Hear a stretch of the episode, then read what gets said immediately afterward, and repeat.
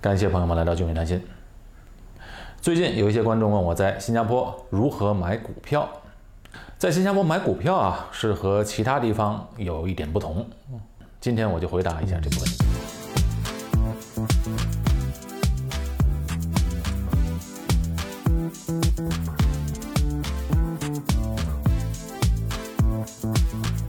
本视频内容仅为知识性分享，请不要当做投资建议。我们都知道，股票是由上市公司发行的，通过证券交易所来买卖。全世界比较重要的证券交易所，比如啊纽约证券交易所、纳斯达克证券交易所、中国的上证和深圳交易所、香港、日本、英国和泛欧交易所，这些交易所都是全世界比较重要的证券交易所。交易所虽然是进行证券交易的集中场所，但是我们个人买股票却不能直接在证券交易所买，买卖不可以，我们一定要通过券商，也就是证券公司来完成买卖。证券公司其实就是证券交易所和投资者之间进行股票交易的中介。通过在新加坡的券商，我们可以买到全世界各个主要市场的股票。那股票交易完毕之后，我们有什么凭证来证明自己拥有这些股票呢？哎，这就要说到股票托管。托管的形式在新加坡是不一样的，和其他的地方不一样，因为在绝大多数的国家，股票都是由证券商来托管的，券商一般上收取托管费用。比如我们在券商 A 买的股票。那卖的时候呢，也需要在券商 A 卖掉，因为股票是托管在这个券商 A 这里的。在新加坡证券交易所上市的股票，注意只限于在新交所上市的股票。除了券商托管股票这种方式之外，那新加坡证券交易所还有一个名为叫 CDP 的托管账户。其实这个就是新加坡交易所简称 SGX 的一个。股票托管账户，这就和券商的托管形式不一样了。那举例来说，我们买股票的时候，还是要通过券商，比如我们通过券商 A 买了新加坡交易所上市的股票，而且选择托管在 CDP 账户里面。这时候我们仅仅是支付了交易费用给了券商 A，股票托管在独立的 CDP 的账户上。那将来卖的时候呢，我们就不一定需要从券商 A 卖掉股票了，因为股票不在他那里托管嘛。所以在卖的时候，我们可以通过其他任何一个可以交易 CDP 账户的券商啊，券商 B、券商 C 都可以把新加坡的股票卖掉。这个是买卖新加坡上市的股票和其他任何一个市场的不同点。那究竟这两种方式有什么优缺点呢？先说 CDP 账户，CDP 账户啊，优点是股票直接托管在自己的名下。那缺点是呢，买卖手续费相对会更贵一些。第二种方式呢，我们通过券商买股票，并且把股票也托管在券商那里呢，这个呢，简单来说，其实股票是由券商代持的。它的优点当然是买卖手续费便宜，缺点呢？严格意义上来讲，这些股票是由券商代持，股票呢由证券公司托管。当然，我再重复一遍，这个 CDP 账户也仅仅针对的是在新交所上市的股票，其他市场的股票啊，比如港股啊、美股，都是通过券商来托管的。那么好了，既然有这个不同点，我们该如何选择呢？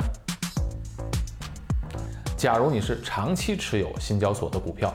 那新加坡的股票很多都是高分红的股票，有些人买来就是为了收股息，很少去交易。那如果是这样呢，最好是用 CDP 的账户，交易费用虽然高一些，但是你根本就很少交易嘛，也就无所谓了。如果你是交易非常频繁啊炒股的话，那自然就不划算了。那既然是炒股嘛，你就没想着要长期当股东，那么最好。就是用券商的托管，这样的话费用会省下不少。当然，这是我个人的看法，仅做参考。那么，在新加坡如何选择券商呢？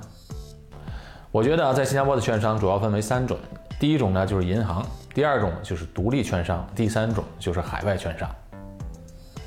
在新加坡的本地的银行或者海外在新加坡的一些银行，除了银行业务之外，有的呢也开展券商的服务。哎，例如本土银行星展银行 DBS 和大华银行 DBS 的 Vickers 和大华银行的 Kian，还有一些海外在新加坡有分行的银行，例如花旗银行和渣打银行，也提供证券交易的服务。银行券商一般来说手续费相对贵一些。那第二种呢，就是在新加坡的一些本土的独立的券商。那这些券商的特点就是交易费用相对低一些，而且交易费用啊经常打折，可以投资到全球多数的市场。有些本土券商啊不仅有在线的交易，而且有门店的服务。那最后一种海外券商，近几年来到新加坡的海外券商也比较多，主要是互联网的券商越来越多，哎，不需要开门店。券商的运营成本啊，比以前要相对低一些了。那这些券商呢，来到新加坡一开始都是打价格战啊，利用低廉的佣金来吸引客户。接下来呢，我比较一下我使用过的券商。首先呢，我使用过 DBS 的 Vickers 的券商服务。DBS 银行，也就是星展银行，它是新加坡最大的本土银行。在新加坡本地人啊和居住在新加坡时间比较长的人的心目中，这家的银行的地位是很高的，可以说是令人非常信任的银行。刚才我刚才说了，在银行的券商啊，通常上买新交所上市的股票呢，费用都比较高。如果是交易托管在 CDB 账户的交易费会更高一些。不过呢，DBS 呢有一个叫做 Cash Upfront 的交易功能。如果是买新交所上市股票用 CDP 账户托管的话，那最低的佣金呢，只是从十块钱新币起。通过这种方式买股票呢，这个佣金呢还相对低一些。第二个呢，我使用过的就是 IB。IB 这家券商呢，如果没有记错的话，它是全世界最大的互联网券商，所以它呢交易工具非常多，当然有的工具需要付费的，佣金呢相对也很低，交易费用低，在国际上的认可度也不高，是一个屡获殊荣的在线券商。